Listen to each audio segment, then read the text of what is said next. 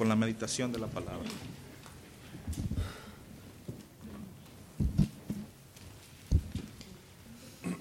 Gracias, hermano. Ah, me dio un poquito de gracia el hecho de que el hermano ah, Roberto cambió un poquito la secuencia que se suele hacer para leer el boletín. Ah, había leído de que un pastor joven se gradúa y, busca ir a una iglesia con la intención de cambiar el mundo. y va a cambiar el mundo para Cristo y ah, llega ya a esa nueva iglesia con todos los ánimos para cambiar, ah, todo para la honra y gloria del Señor. Y, el, ah, el, primer domingo cambia un poquito el boletín y casi lo despiden. Y, ya de ahí no quiere hacer más nada, ya se queda tranquilito. me dio mucha gracia porque nos solemos meter así en ciertas, que cuando cambia algo ya, ya no sabemos para dónde tirar, ¿no? estamos en Nahum, Nahum capítulo 1. Y estaremos otra vez leyendo todo el capítulo, Nahum capítulo 1, estaremos leyendo el versículo 1 hasta el versículo 15. Si podéis poneros de pie para la lectura de la palabra de Dios. Nahum capítulo 1, versículo 1, esta es la palabra del Señor. profecía sobre Nínive, el libro de la visión de Nahum de el Cos. Jehová es Dios celoso y vengador Jehová es vengador y lleno de indignación, se venga de sus adversarios y guarda enojo para sus enemigos. Jehová es tardo para la ira y grande en poder, y no tendrá por inocente al culpable.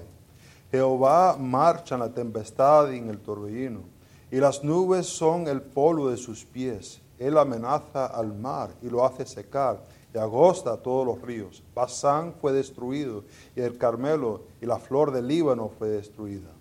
Los montes tiemblan delante de él y los collados se derriten. La tierra se conmueve a su presencia y el mundo y todo lo que en él habita. ¿Quién permanecerá delante de su ira?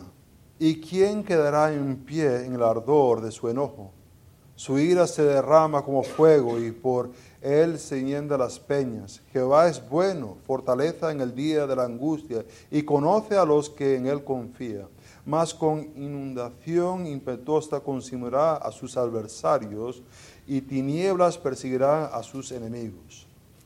¿Qué piensas contra Jehová? Él hará consumación, no tomará venganza dos veces de sus enemigos. Aunque sea como espinos entretejidos y estén empapados en su embriaguez, serán consumidos con horazca, como horazca completamente seca. De ti salió el que imaginó mal contra Jehová, un consejero perverso. Así ha dicho Jehová, aunque reposo tenga y sean tantos, aún así serán tallados, y él pasará. Bastante te ha afligido, no te afligirá ya más, porque ahora quebraré su yugo sobre ti y romperé sus conyundas. Mas acerca de ti mandará Jehová que no quede ni memoria de su nombre, de la casa de su Dios destruiré escultura y estatua de fundación. Ahí pondré sepulcro hasta ah, porque fuiste vil. He aquí sobre los montes los pies del que trae buenas nuevas, del que anuncia la paz. Celebra, oh Judá, tus fiestas, cumple tus votos, porque nunca más volveré a pasar por ti el malvado. Ah, pereció del todo. Oremos. Padre Santo, te pido que ahora que estamos aquí mirando esta profecía y, vemos que habla de una paz, que podemos reconocer ese acontecimiento que tenemos una verdadera paz por medio de Jesucristo. Padre, e, ese conocimiento no viene por ninguna retórica, sino que viene por medio de tu Espíritu que obra dentro de nosotros. Te pido, Padre Santo, que tu palabra pueda obrar en nuestros corazones, en nuestras mentes, en nuestra voluntad y en nuestras fuerzas, para actuar como una manera que glorifique a ti. En el nombre de Cristo lo pido. Amén. Podéis sentaros. Uh, Aniel de Jean escribió un artículo el 25 de agosto de 2020 ah, para la revista Times y escribió libertad significa algo diferente para liberales y conservadores. Ah, de un lado, eh, escribió que para eh, las, personas liberales, la libertad significa el, mantener el gobierno ah, bajo juicio. E, es que ellos tienen que responder por lo que hacen. Y, el conservador, dice ella, tiene otra opción, o, otra idea de la libertad, y ese es el más individual. En vez del grupo, ah, e, es el individuo que tiene el, privilegio de gozar de su vida y de sus bienes. Son opuestos el uno del otro. Para unos la libertad es mantener el gobierno ah, que, rinde cuentas. Y es la comunidad que hace que el gobierno rinde cuentas. El otro ve que e, es el, ah, es el individuo que tiene la, posibilidad de gozar de sus bienes y de sus privilegios. Ahora, no estoy aquí para argumentar de su definición o cómo ella entiende a los liberales o conservadores, sino para darnos cuenta que hay eh, diferentes lados para entender el concepto de libertad. Hay diferentes maneras. Y aun si has evangelizado, a lo mejor has encontrado aquella vez que estás evangelizando a una persona y te dice, la verdad no quiero eso. Y le dices, ¿por qué? Porque al momento yo aceptar a Cristo como mi Salvador, voy a tener que dejar las fiestas, voy a tener que dejar el, trago, voy a tener que dejar esto, y, y, te empieza a nombrar toda una lista de cosas que piensa que va a tener que dejar, y por tanto dice, no tendré, aunque no te lo va a decir así, no tendré libertad Mientras que si le haces la pregunta al cristiano, dices, tengo libertad en Cristo. Son, son dos maneras opuestas de entender la palabra libertad. Y, la verdad que vemos eso alrededor del mundo, que hay diferentes ideas de qué es el ser libre, qué significa ser libre. Ahora, en, en el contexto en cual estamos, Nahum no tiene una fecha así en concreto, pero en sí abarca una temporada. Y en esta temporada estaban diferentes reyes de Judá. El rey Manasés, que reinó más o menos de 695 al 642, encontramos su relato en 2 de Crónicas capítulo 33. Dice que este rey hizo lo malo ante los ojos del Señor que era diferente de su padre Ezequías, que Ezequías tuvo un avivamiento.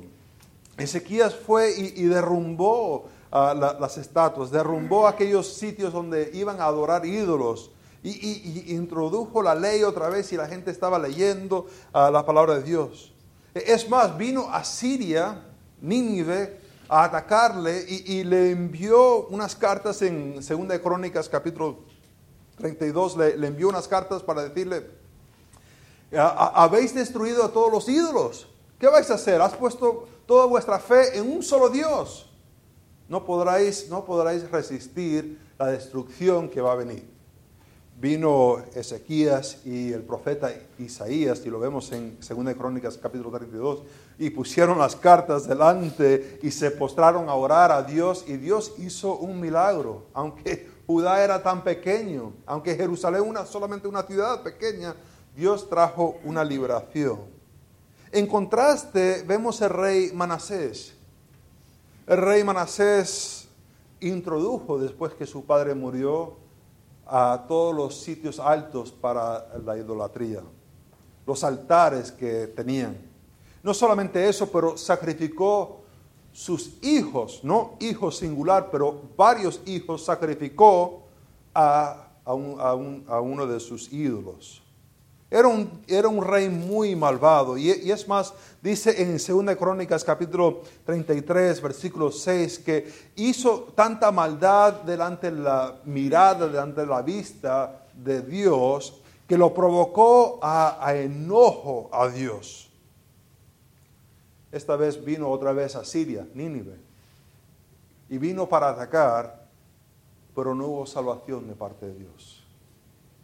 E, es curioso porque su padre puso su fe en un solo Dios y tuvo libertad. Mientras que Manasés puso su fe en varios dioses y fue conquistado. Eh, fue llevado, y, si leemos la historia, eh, en, el transcurso de ser llevado, se humilló delante de Dios y oró. Y, Dios lo salvó a él. Eh, vemos que hay diferentes ideas de la libertad. Hay diferentes conceptos de cómo vamos a conseguir una verdadera libertad de nuestra vida. Y lo que vamos a ver en este texto, del, en verdad estaremos mirando más el versículo 9 hasta el versículo 15, es que cristianos deben solamente confiar en Dios porque Él es el único que te puede salvar. Cristianos deben solamente confiar en Dios porque Él es el único que te puede salvar y dar la libertad. No, no hay otro más que te va a dar libertad. Ahora, vemos esto, que Dios no juzgará dos veces. Y eso lo vemos en los versículos del 9 hasta el versículo 13. Dios no juzgará dos veces. Vemos aquí en el versículo que hace la pregunta, ah, ¿qué pensáis contra Jehová? Eh, en verdad es una pregunta, pero eh, es casi una, una pregunta retórica que ya tiene una declaración. No habrá el que pueda planear cosas contra Jehová. No hay persona que puede planear. Eh, vemos un pequeño cambio que ha ocurrido en la narración, que ahora le está haciendo la pregunta y la pregunta es, ah, ¿quién puede pensar, quién puede planear, quién puede tramar algo en contra de Jehová?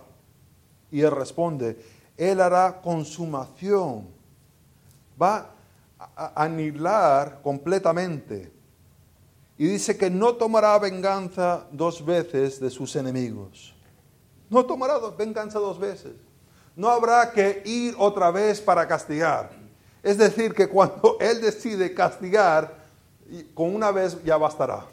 No habrá la necesidad de regresar y hacer algo otra vez.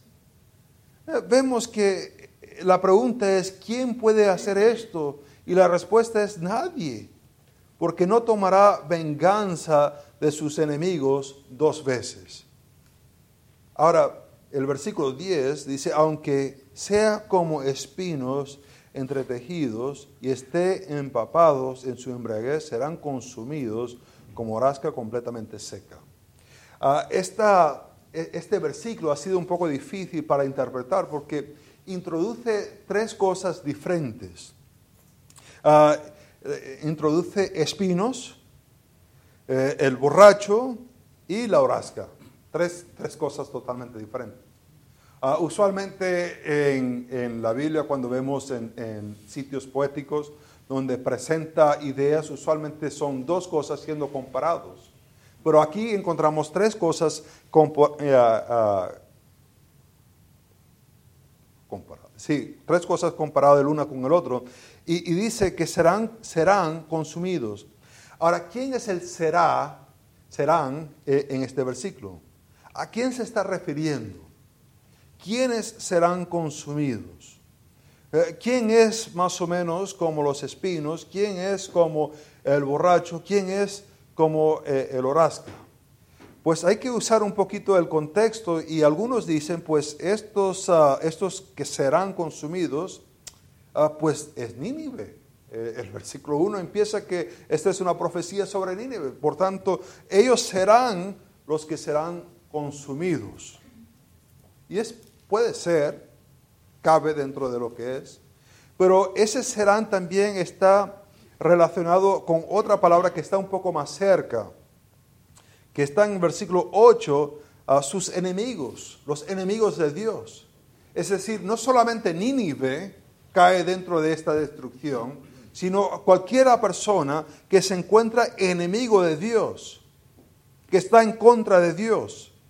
Y será como estas cosas, como los espinos, ah, como el borracho, y como la rasca. Ahora, ¿qué, tiene el uno que ver con el otro? Eh, ¿Cómo, eh, eh, es el uno con el otro? ¿Qué, qué, relación tiene ah, espinos con los borrachos?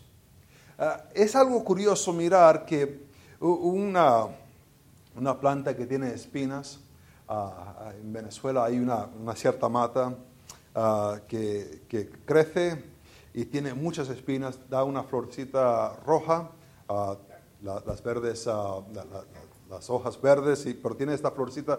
Pero si te acercas mucho, está todo, hay, muchos, muchos espinos. Y, y lo que es curioso es que al pasar el viento, como tiene tantas espinas y está muy, muy cerca, las espinas empiezan a chocarse el uno con el otro. Eh, Es decir, no, no se dan separación. Entre que mueve el viento y entre que mueve las cosas, ellas mismas se atacan. Así, así van, se van atacando. Eh, eh, ¿Qué hace el, borracho? No es que le afecte solamente la boca el alcohol. No es que solamente le afecta al estómago, sino que al tomar empieza a tener efecto en todo el cuerpo. No piensan correctamente. Ah, tratan de agarrar a la botella de agua y dicen, ¿cuál de las dos agarro? ¿No? Ah, hay, hay dos botellas ahí, ¿verdad? E, El efecto tiene en todo el cuerpo, no solamente eh, eh, en, su boca o en su estómago. ¿Y cómo, la- cómo es la horasca? Pues, ah, pues en que está seca, al quemarse, lo que hace es causar más combustible para quemarse aún más. E- En, en que está seco. Ah, eh, en, la, temporada de, sequías, en la parte oriental de Venezuela, a veces lo que hacen es, ah, ah, para limpiar los campos, es que lo, prenden con fuego y así van quemando y, y así queda todo el monte ya, en vez de estar allá afuera con un machete o con una máquina, pues al quemarlo, pues se consume todo y ya está. Estaba un campamento que estaba en, la parte, ah, un, sitio que se llama Blanco Lugar, bien arriba en, los montes, y estaban preparándose para campamento y, decidieron quemar el campo que iban a usar para, para jugar fútbol. Y, pues estaba muy, muy seco ese año y, prendieron fuego y empezó a consumirse, pero el viento empezó a soplar y poco a poco el viento sopló el fuego y, quemó la casa de- del brujo, el brujo del pueblo. Ah, ¿Por qué? Porque ah, en que la horazca está seca, causa combustible para que se quema aún más, y más y más. Ya la opinión de los cristianos ahí, en los evangélicos en el pueblo, ya no era muy bueno después que quemó la casa del, brujo. Aunque yo no fui el que prendí el fuego, eh. ojo, no ese después que, mira, anda quemando casas de brujos, no. Eh, ah, la horazca consume y entre que consume, entre que se quema, va causando que se quema aún más. Y en estas cosas, cada uno tiene una destrucción que no es solamente propio, pero causa destrucción para el resto. ¿Cómo son estos enemigos? Pues serán todos consumidos. Y no es que se pueda separar el uno del otro, sino que todos los enemigos serán destruidos, todos serán consumidos. De igual manera que un borracho que toma, pues todo el cuerpo queda borracho. Dice el versículo 11, de ti salió el que imaginó mal contra Jehová. Ahora, ¿qui- ¿quién es este? Hay algunos intérpretes que, que cambian, que saltan aquí y dicen que de aquí que salió ah, contra Jehová, ah, de repente lo hacen que es Jerusalén. Y este rey Manasés que salió de Jerusalén y estaba en contra de Dios. Pero creo que ese es hacer un salto muy grande porque contextualmente estamos hablando de Nínive y de los enemigos de Dios. Y en general, todos los enemigos de Dios, bien sea que vienen de Jerusalén o de cualquier otro sitio. Aquí sale este el que imaginó mal. Y es, eh, es mal y es un consejero. Eh, Es decir, imaginó mal, tiene cierta arrogancia y no solamente eso, pero da consejos a otros para seguir la perversidad. No te invitan a ir a buscar de Dios, sino te invitan a separarte de Dios. Esta persona, en vez de humillarse delante de Dios, anima a otras personas a hacerse arrogantes de Dios, que no necesita. Dice que no habrá ninguna, no, no habrá nada para esta persona porque será consumido así como estas personas, estos enemigos. Versículo 12 dice, así ha dicho Jehová, aunque reposo tenga y sean tantos, aún así serán tallados. El hecho de que piensas que hay una multitud somos la mayoría y todos estamos en contra de Dios. No importa. No, importa que esté todo el mundo en contra de Dios. Si todos son enemigos, pues todos serán destruidos a la primera vez. Dice aún, bastante te he afligido y no te afligiré ya más.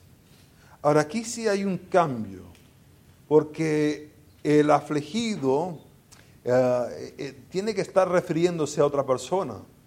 Porque el versículo 13 dice que ahora quebraré su yugo sobre ti y romperé sus coyuntas. Aquí hay un cambio. La persona que ha sido afligido ya no será afligido más. Nínive ha ido para afligir, pero ya no, Israel no será afligido más. Ahora vemos esto que Dios no juzgará dos veces. No lo hará. Una vez bastará y será suficiente. Ah, los malvados tienen un plan. Tienen un plan. Y esto ellos se acercan para tomar plan, tienen sus consejeros para planear, para maquinar, para tener sus ideas. No es que los malvados no tienen propósito, sí tienen tienen propósito y tienen planes y buscan para buscar más personas agregarse. Pero van a fallar. No es porque no tienen planes, pero es porque son malvados y Dios es grande. En Proverbios capítulo 1, versículo 10 al 19, dice que los que son malvados hacen planes y invitan a otros. E, es más, Salomón dice, mira, y si te invitan, dile que no. ¿Por qué? Porque siempre van a tener planes, siempre van a tener ideas para hacerse más grande. Y invierta con nosotros y vas a, vas a tener prosperidad. Te van a invitar a decir. Eh, ven, únete a nosotros y tendrás felicidad. Y no es más que el ser rebelde en contra de Dios. Los malvados tienen planes y tienen información te, dan, te dan unos papeles bien colorados, bien bonitos, y dices, Uf, qué profesional son estos. Y, van a y, van a salir adelante. Mira, aquí ya estas personas han salido adelante. Únete con nosotros. Pero son rebeldes en contra de Dios. Los malvados tienen su plan, pero Dios juzgará. Durante la guerra que ocurrió en Kuwait, operación Tormenta de Desierto, introdujeron un nuevo misil. Este misil era uno que podría navegar, se le podía dar unas coordenadas y podía navegar. Antes tiraban los misiles y pues caía donde caía, ¿no? Pero esta podía salir y, en rumbo cambiar dirección y llegar. Y, y, es más, hasta hablaron acerca de que si había un tanque que estaba escondido bajo de un puente, e, este, este misil podía venir y, pegarle al, tanque y dejar el, puente intacto.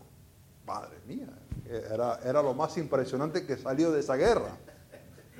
Lo curioso es que la verdad no siempre daba así, así como decían. Vamos, que en su momento cuando le enviaron a, la información a, los militares y los militares compraron los misiles, la idea era que iba a ser eso, pero no llegó tanto así, así, así, la tengo. Más de una vez intentaron destruir un edificio y el edificio al lado fue el que quedó destruido. Más de una vez quisieron destruir el, tanque, pero destruyeron el puente y el tanque, ¿verdad? Ah, no, no estaba todo exactamente. Dios no es así. Dios no, Dios, Dios no se equivoca. Dios no trata de destruir al malvado y, destruye al que está al lado. No. A la primera vez que Él va a hacerlo, lo hará. Ahora, para algunos de nosotros vemos la, la maldad y decimos, ¿hasta cuándo? Si dices que vas a hacer esto, ¿cuándo lo vas a hacer? Ah, es que Dios es tardo para la ira. Y el hecho que está dando oportunidades, tiempo para arrepentirse. Está dando oportunidad de ir en pos de Dios. Pero no habrá salvación para aquella persona que no que no busca a Dios, que, que, no busque a Dios como fortaleza, como dice en versículo 7. Jehová es bueno, fortaleza en el día de la angustia. Conoce a los que en Él confía. Aquellas personas que dicen, no, seguiré haciendo la maldad, seguiré siendo rebelde a Dios. No habrá dos, dos veces que Dios tenga que castigar. Con una bastará. Vemos uh, que no solamente que Dios castigará, pero ¿qué puede hacer, uh, qué, puede, qué hará los malvados? ¿Qué hará los enemigos? ¿Qué, ¿Qué va a hacer? En los primeros versículos vimos que la creación tiene suficiente sentido, tiene suficiente sabiduría de que cuando Dios hace algo, pues el mar se seca, los ríos se secan, eh, eh, la tierra se tiembla. Sabemos la narración en Éxodo capítulo 14, 13 al 31, que en un momento determinado estaba ah, Israel frente al mar rojo y Dios lo abrió y pasaron. Eh, el agua sabe responder correctamente a Dios. E, en Josué capítulo 3, 14 al 17, estaba Israel frente al Jordán. Y, en su momento cuando entró los levitas con el, arca, e, el agua se detuvo y el resto del agua bajó. El agua tiene suficiente sentido común para responder a lo que Dios dice que hacer. Pero ¿qué hacen las personas? Los humanos, creados en la imagen de Dios. ¿Somos suficientemente sabios para responder correctamente a Dios? ¿Y cómo se debe responder correctamente a Dios? Vamos a Santiago, Santiago capítulo 4, y vamos a ver lo que dice eh, el autor acá. Santiago capítulo 4, y empezando en el versículo 4, dice, oh almas adúlteras, que e, ese va relacionado con Jehová es celoso. Aquí estos enemigos son personas que están yendo a otros dioses. Dice Santiago, oh almas uh, adúlteras, ¿no sabéis que la amistad del mundo es enemistad contra Dios? Cualquiera pues que quiera ser amigo del mundo se constituye enemigo de Dios. ¿O qué pensáis que la Escritura dice en vano? El Espíritu que Él ha hecho mora en nosotros, nos anhela celosamente. Pero Él da mayor gracia, por esto dice, Dios resiste a los soberbios y da gracia a los humildes. Entonces, ¿qué hay que hacer? Versículo 7. Someteos pues a Dios. Resistir al diablo y huirá de vosotros. Acercaos a Dios y Él se acercará a vosotros. Pecadores, limpiad las manos. Y vosotros, los de doble ánimo, purificad vuestros corazones. Afligidos y lamentad y llorad. Vuestra risa se convierta en lloro y vuestro gozo en tristeza. Humillaos delante del Señor y Él os exaltará. ¿Qué debe hacer la persona? Que se encuentra enemigo de Dios, que se encuentra adorando a otras cosas, a la carrera, a, los, a los bienes. ¿Qué debe hacer esa persona que ha encontrado su Dios en las finanzas o en las experiencias o en las vacaciones? Qué bonitas las vacaciones, ¿verdad que sí? Ya viene veranito, ya todos estamos planeando dónde vamos a ir. Cuidado que no se hace un Dios porque Dios es celoso. Hay que humillarse. La naturaleza sabe responder correctamente a Dios, pero sabremos nosotros cómo responder correctamente a Dios.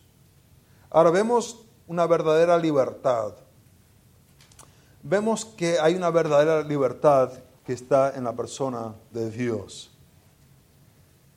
Aquí hay estos consejeros que se imaginan mal contra Jehová pero son perversos. Ofrecen una libertad que no es libertad. Ofrecen libertad, pero lo que hace es esclavizar. Y esto sabemos también que las adicciones son así. Una adicción te dice, toma un poquito más y te sentirás mejor. Mira un poquito más y, estarás más feliz. Ve con ella, ve con él y sentirás amor. Es lo que te dice la adicción. Pero lo que hace es esclavizar más y más. Porque nunca es suficiente solamente un chupito, ¿verdad que no? No es suficiente solamente un poquito de droga. No es suficiente solamente una mirada. No es solamente suficiente una vez. Lo que es curioso es que Dios ofrece libertad por medio de esclavizarte a Él. Y es la paradoja de la vida cristiana, porque no parece que hace sentido, pero hay libertad en hacerte esclavo a Dios. Mientras que el mundo te ofrece una libertad que solamente te va a esclavizar, te va a tomar todo lo que tienes y te va a dejar botado. Pero Dios, al hacerte esclavo de Él, es la paradoja que te da libertad, te da razón para vivir. Ahora vemos que no solamente eso, que Dios no juzgará dos veces, sino que Dios en su gracia destruirá nuestros ídolos, y eso lo vemos en el versículo 14. Dice, más acerca de ti mandará Jehová que no quede ni memoria de tu nombre. De la casa de tu Dios destruiré escultura y estatua de fundación, ahí pondré tu sepulcro porque fuiste vil. Dios va, a destruir los ídolos. Los ídolos son cosas que deseamos, cosas que adoramos, cosas que que, ah, nos fascina y nos acercamos a ellos pensando que nos darán algo que solo Dios nos puede dar. Dice que acerca de ti mandará Jehová que no quedará ni memoria de tu nombre. Si trabajo y trabajo, tendré dinero y podré hacer cosas y las personas recordarán mi nombre. Dios dice, no, yo no comparto mi gloria con más nadie. Tu nombre no será recordado. El único que es importante que recuerda tu nombre es, es Dios. Que estés escrito en el libro de la vida. Es el único que importa. Ellos tratarán de hacer renombre para sí mismo. Pero para nada. Dice la casa de tu Dios destruiré. Las esculturas, todo, de fundación y, hará un sepulcro, porque fuiste vil. La palabra vil aquí tiene la idea de ser malvado, pero también tiene la idea de ser eh, insignificante. Entre más que trataron de hacerse de renombre, más insignificantes se hicieron. Que también es la paradoja cristiana. Entre más que nos humillamos delante de Dios, más Él nos exalta. Pero lamentablemente vivimos 60 años en este mundo tratando de que la gente nos conozca. Y para nada. Mientras que hay algunos que viven solamente para hacer que Dios sea conocido. Y, y Dios lo enaltece. Vemos aquí que hay que adorar a Dios. Hay que adorar a Dios y solamente a Dios. Ah, lamentablemente tenemos la mentalidad de andar como científicos ah, con, microscopios. ¿Qué hace el científico con un microscopio? El científico con un microscopio pues mira a cosas muy muy pequeñas por medio del microscopio que lo hace muy muy grande. Y así pasamos la verdad la mayoría de nosotros, mirando cosas insignificativas y tratamos de magnificarlo para que sean grandes cuando en verdad solamente son insignificativos. No tienen nada de valor. Pero estamos mirando todo por el microscopio tratando de hacer cosas tan chiquitas, enormes en nuestra vida. No hay que mirar así por medio del microscopio. Dios ha puesto su gloria en la creación. Hay que solamente alzar la, la mirada y mirar. Dios, todas las cosas que ha hecho. Contemplar la obra redentora de Cristo. Año tras año los sacerdotes tenían que sacrificar un cordero. Pero ya no, ¿por qué? Ah, porque Cristo murió y pagó no solamente los pecados de Israel, pero de todo el mundo. Y, no es que hay que hacerlo una y otra vez y, y matar a Cristo una y otra vez, no. Una vez basta. Pensar, contemplar en la obra redentora de Cristo. Es algo enorme que podrías pasar el resto de tu vida y no, no tener suficiente tiempo para entenderlo del todo. Dios en su gracia destruirá ídolos. Vamos a Colosenses capítulo 3 un momento. Colosenses capítulo 3. En su gracia Dios no va a compartir su gloria con más nadie y destruirá aquellos ídolos. Y esos ídolos, aunque tú los amas mucho, aunque yo los ame mucho, será un acto de gracia cuando Dios lo destruye. Dice en el versículo 5, Haced morir pues lo terrenal en vosotros, fornicación, impureza, pasiones desornadas, malos deseos y avaricia, que es idolatría. Dios va a destruir estas cosas. Quiere que muera estas cosas dentro de nosotros. Pensamos que esas cosas nos darán sentir, nos darán razón para vivir, pero son idolatría donde nos adoramos a nosotros más que a Dios. Vemos el último versículo, versículo 15, la verdad que lo vamos a tratar más el, próximo domingo. En la Biblia hebrea, capítulo 15 es el versículo 1 de capítulo 2. Los hebreos entendieron que en verdad capítulo, uh, capítulo 1, versículo 15 empieza una nueva sección, los protestantes dijeron, creo que va relacionado con el capítulo 1, y cuando hay versículos donde debaten así, usualmente significa que el versículo está tanto atado a lo que era anterior como lo que viene después. Entonces lo vamos a ver un poquito aquí, pero lo vamos a ver más, más el próximo domingo.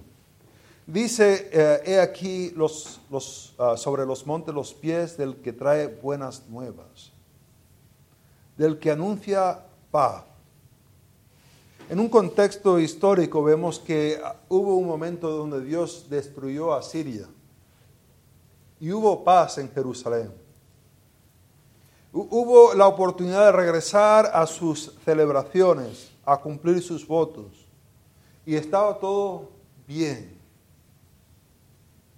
Pero ahí no se cumplió del todo este versículo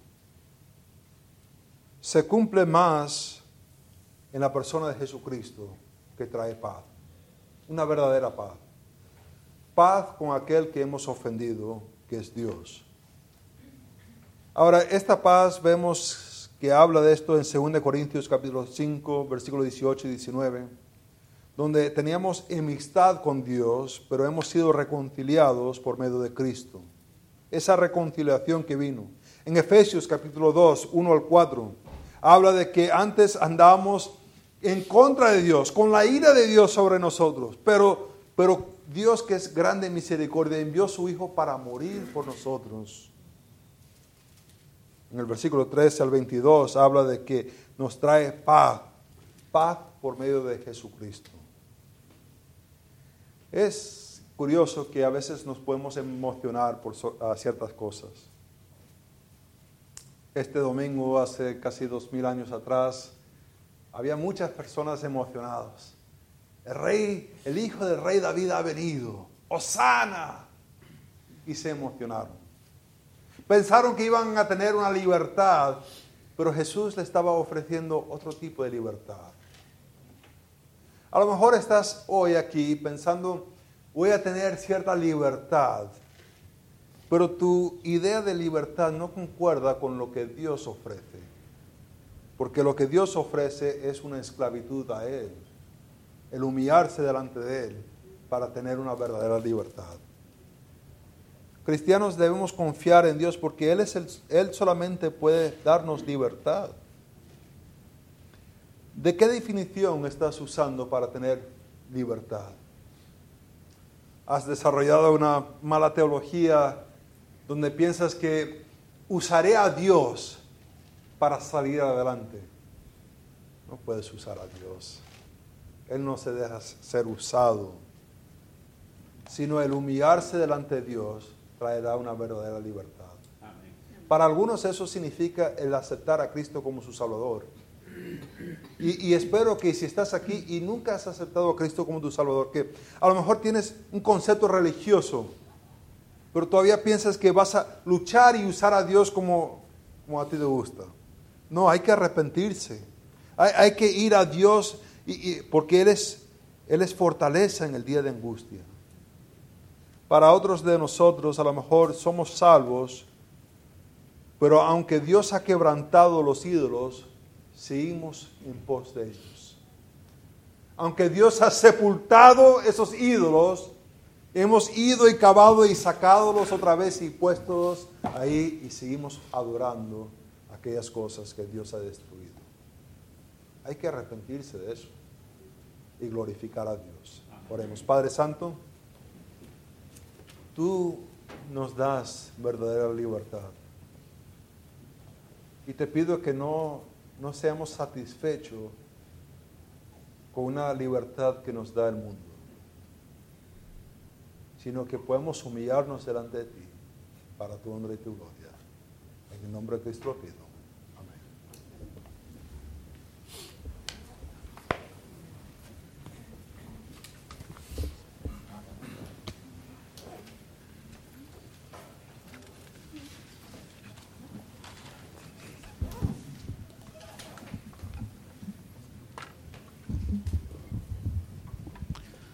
Qué mensaje de parte de nuestro Dios, ¿no es cierto, hermanos? Mi oración ha sido esta mañana que usted haya puesto atención a lo que el, al predicador, como dijo, ¿verdad? Proverbios. No hay más que agregar, no hay más que agre- agregar. Leyendo Eclesiastés 12, el fin de todo el discurso oído es este. Teme a Dios y guarda sus mandamientos, porque esto es el todo del hombre. ¿Cómo estás viviendo tú? ¿Cómo estoy viviendo yo, hermanos? Eso es importante meditar en ello, ¿no? Yo he estado meditando en, como ya dije al- ¿verdad? anteriormente, en todo esto, la palabra del Señor que el pastor nos ha estado enseñando. El canto que cantábamos, grandes y maravillosas son tus obras. Temed a Dios y dale gloria, porque su juicio ha llegado y adorar a aquel que hizo los cielos y la tierra. Usted y yo, si estamos en Cristo verdaderamente, la ira de Dios ya no está sobre nosotros. Pero imagínese el mundo allá afuera que está, ¿verdad?, bajo la ira de Dios. Y si usted y yo no predicamos, hermanos, de la gracia y misericordia que usted y yo hemos recibido, estamos callando, ¿no es cierto? Y no proclamamos la misericordia, el amor que Dios ha derramado sobre nosotros. Pensemos en esto, hermanos, y, y vivámoslo, y vivamos como verdad la palabra de Dios nos, nos dice, nos manda. Puestos de pie, hermano, vamos a cantar el último canto. Después